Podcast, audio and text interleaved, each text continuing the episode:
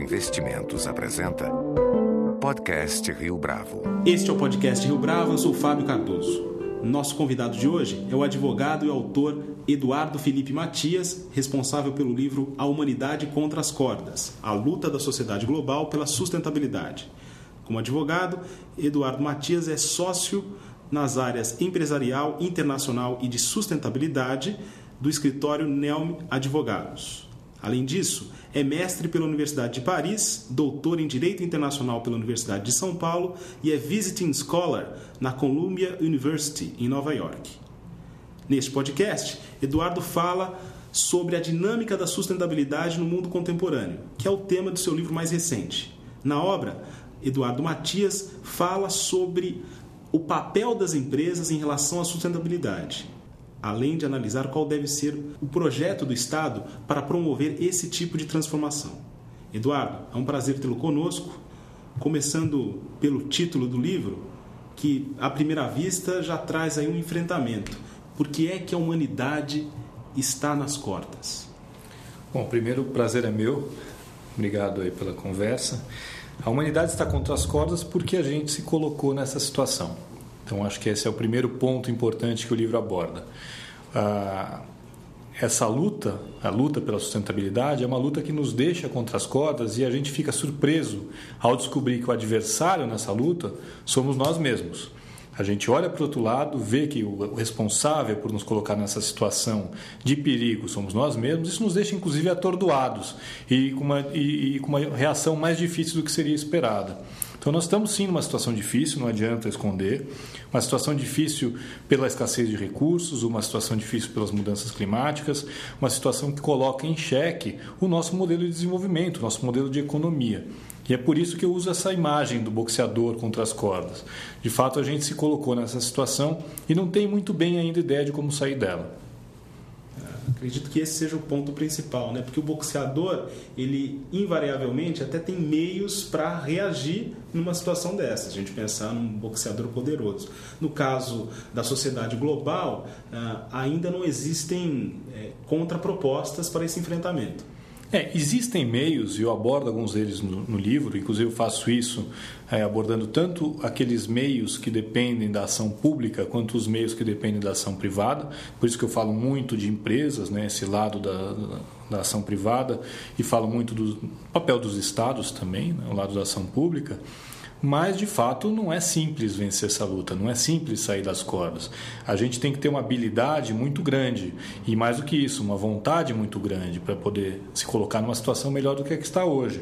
Quer dizer, existem sim, existem sim os meios. Nós somos um boxeador com recursos para reagir. O problema é que, é, nesse momento, a gente está realmente acuado e talvez não tenha a vontade necessária para reagir da forma devida. A gente não tenha essa força de vontade, né, fazendo uma, uma analogia aí com um ser humano mesmo, para reagir a essa situação. Então, de fato, esse sim é o ponto crucial. Nós temos recursos, nós temos essa habilidade, mas ela é, é realmente no fim ela exige uma, uma, um conserto muito grande, uma coordenação muito grande de esforços.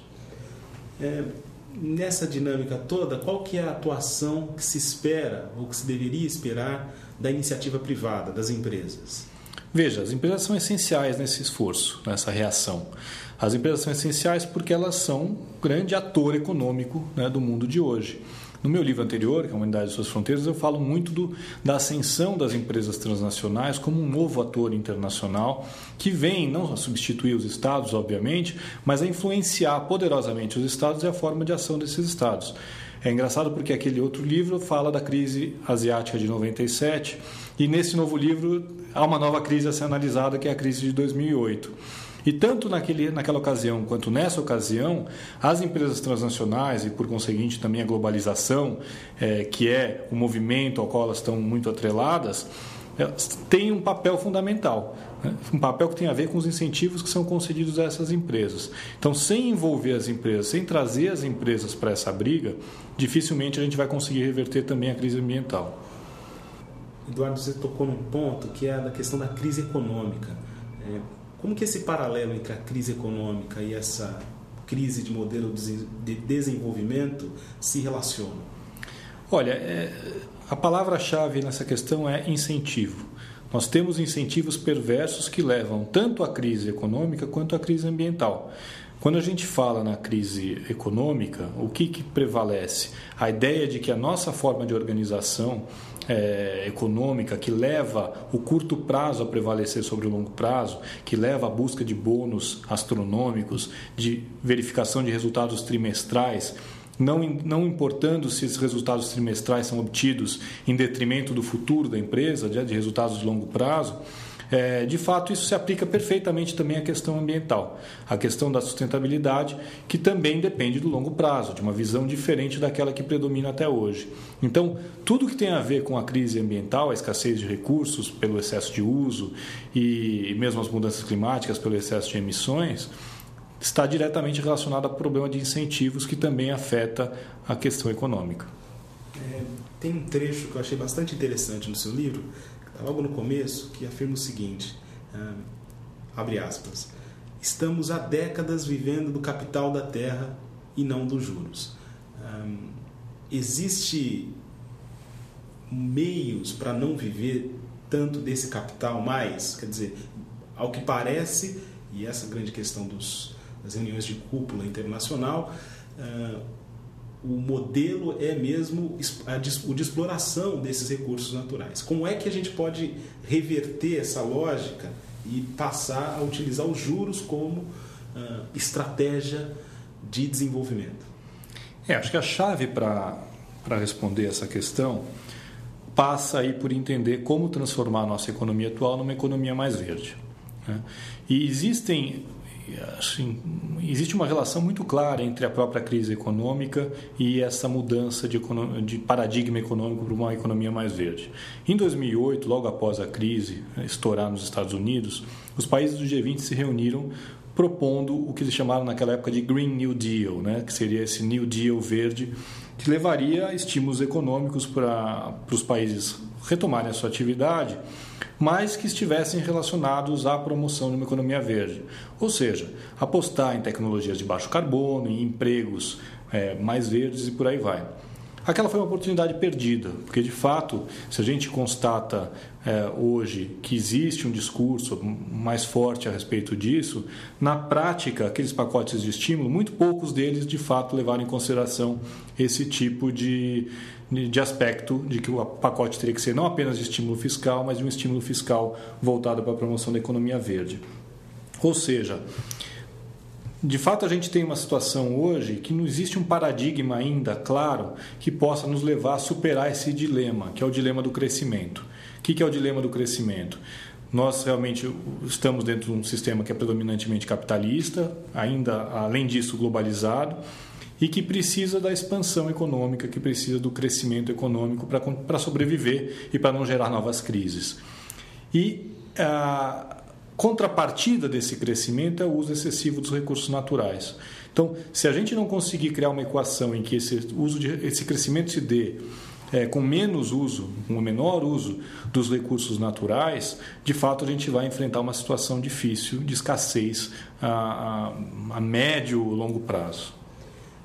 Ainda no seu livro, Eduardo, Humanidade contra as Cordas, é, você assinala a enorme necessidade para deter o aquecimento global depende, acima de tudo, da vontade política. Qual que deve ser o papel do Estado nessa dinâmica? O papel do Estado é fundamental. Eu falo muito no papel das empresas, mas falo bastante também no papel do Estado. Porque quando a gente fala, inclusive, nas inovações que devem ser promovidas pelas empresas, é difícil acreditar que essas inovações vão acontecer se os estados não fizerem a sua parte e não derem os estímulos, os estímulos necessários para que as inovações aconteçam. Então, o Estado tem que estimular a inovação e, ao mesmo tempo, proteger a inovação. Tem que apostar em pesquisa e desenvolvimento e, ao mesmo tempo, permitir que as empresas colham os benefícios dessa pesquisa e desenvolvimento. É, e isso estamos falando só em um aspecto, que é o aspecto da inovação. Se a gente pensar em um aspecto que vai além disso, o, o grande sinal que poderia ser dado na economia na direção de uma economia mais verde é a precificação do carbono. É você incorporar nos produtos e nos serviços o custo socioambiental que eles têm.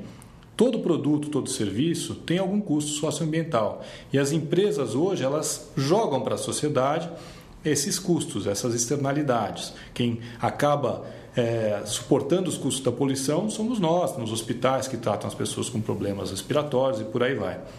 Então, o Estado tem essa arma da tributação, por exemplo, que permitiria precificar o carbono, ou seja, a, é, conferir um preço, um valor, a, um custo às emissões de gases de efeito estufa e com isso dar um sinal para as empresas de que elas precisam mudar a maneira de ser. E existem já iniciativas nesse sentido? Existem empresas que têm atuado uh, de acordo com esse modelo já? Ou isso ainda está distante da nossa realidade? Não, acho que não está distante. Infelizmente é mais incipiente do que a gente gostaria.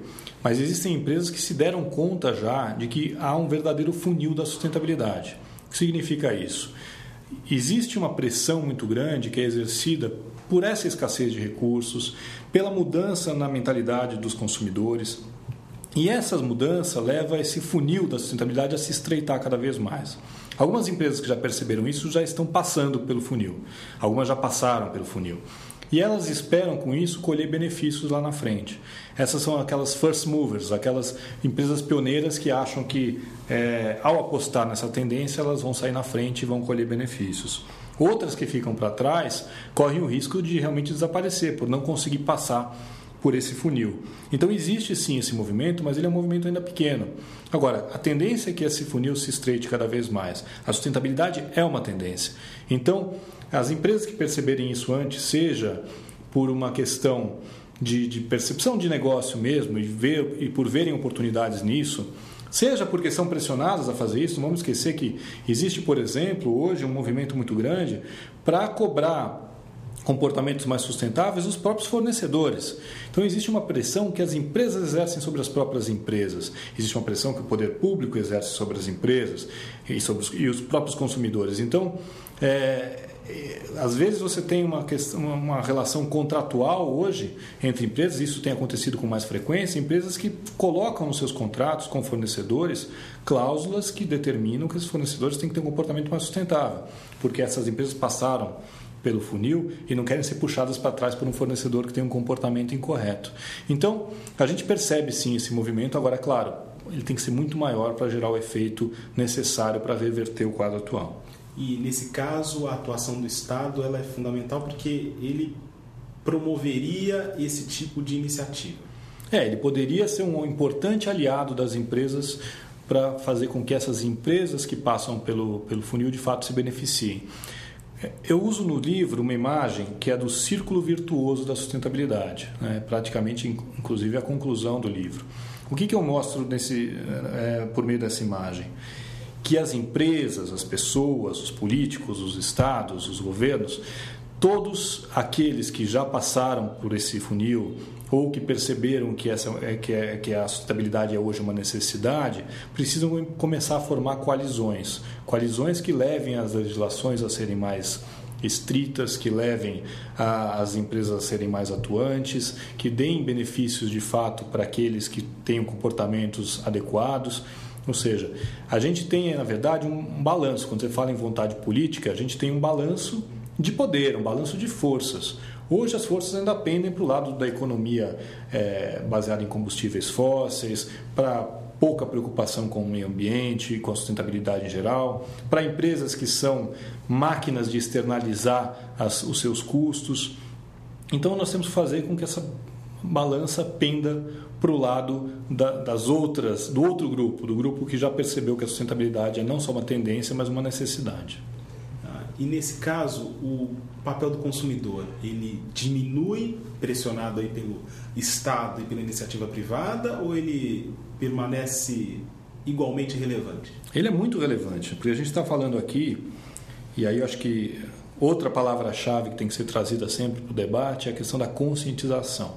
Até por isso eu fiz questão de escrever um livro muito acessível para um, para um grande público, né, em termos de linguagem mesmo, trazer debates que são importantes, para que muita gente possa opinar e, e entender o que está acontecendo. O consumidor consciente é um ator poderosíssimo dentro desse círculo virtuoso da sustentabilidade. E, de fato, a conscientização também é algo que depende de muitos atores, depende inclusive do Estado.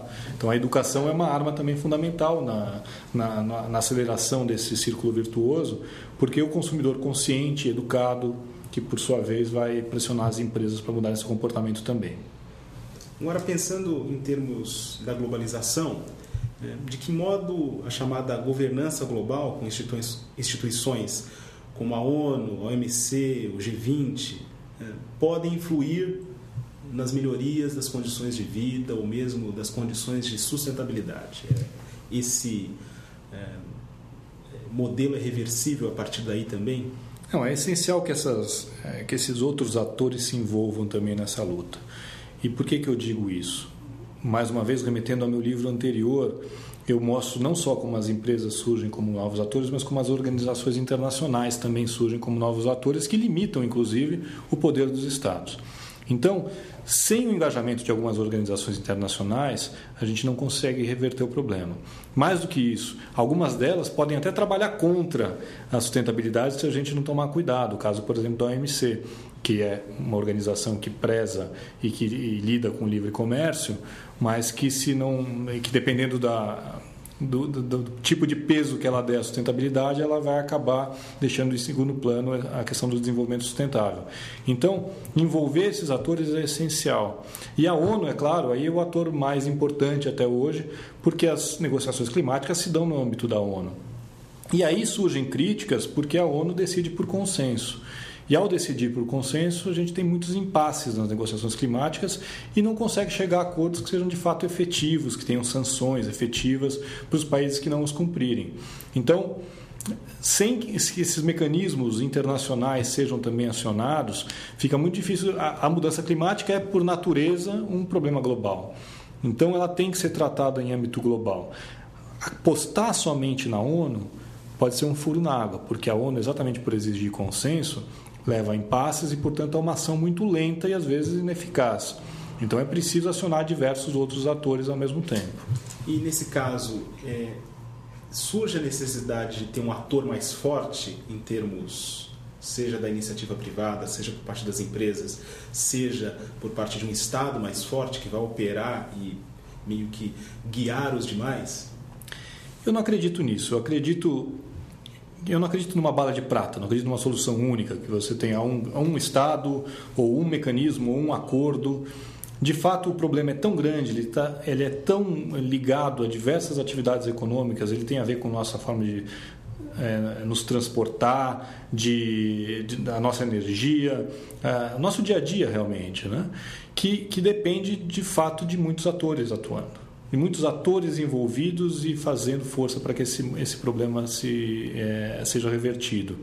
Então, eu não, vejo, é, eu não vejo solução que não seja esse acionamento desse círculo virtuoso com diversos atores e diversos mecanismos, tudo ao mesmo tempo agora. É um pouco isso. Porque sem isso também, e sem essa questão da, da, da, da urgência do tempo, a gente já sabe que os resultados não vão ser positivos. No, no mínimo, já existe uma perspectiva é, e muito difícil de ser contornada, de que haja algum tipo de mudança climática até o final do século. Né? Não, é, elas já estão ocorrendo, na verdade, e o PCC, aquele órgão da ONU que faz estudos né, sobre, sobre esse assunto, ele já mostra como isso, como isso está ocorrendo. Então não dá para ignorar. Não dá para ignorar de que nós teremos que, é, teremos que nos adaptar de alguma forma a algum tipo de mudança climática. É uma realidade dada. Achar que ela pode ser revertida facilmente por meio de algum mecanismo ou de algum ator me parece um otimismo excessivo e que pode levar, inclusive, à, à paralisia. Né? Esperar que venha uma solução mágica que, que nunca virá e aí a gente vai acabar sofrendo consequências mais sérias. É, no seu livro, é, A Humanidade contra as Cordas, você comenta a respeito do papel do Estado líder Podia contar para a gente como que isso se organiza? Então, é, quando eu falo em, funil da sustentabilidade em relação às empresas, é claro que isso se aplica também aos estados. O Estado não pode perder a oportunidade também de ser ele um Estado líder, de ser ele um Estado pioneiro, que passa primeiro por esse funil e confere com isso, tanto à sua população quanto às suas empresas, o benefício de ser, de colher, de colher esses frutos, né? de, ser, de ser o pioneiro. Quando a gente fala em, em incentivos que o Estado tem que dar que não devem ser perversos, ao contrário, devem ser incentivos na direção correta, de visão de longo prazo, etc. Nós estamos falando em dar a direção para a economia. As empresas vão ser o remo, elas vão fazer o trabalho, provavelmente, a sociedade se encarrega de, de produzir. Agora, o Estado tem que dar essa diretriz, ele tem que ser um Estado líder, no sentido de conduzir a economia e conduzir a sociedade na direção de um modelo mais verde, de um modelo mais do que verde, sustentável, no, no, no, no sentido mais amplo do termo. Nós estamos falando só de ecologia. Né? E quando a gente fala em sustentável, a gente está falando em perenidade, em modelos perenes, empresas que durem para sempre, modelos de sociedade que durem para sempre e que tenham essa visão de longo prazo.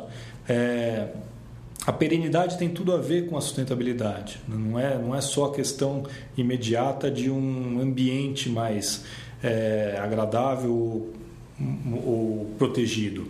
Estamos falando realmente no futuro.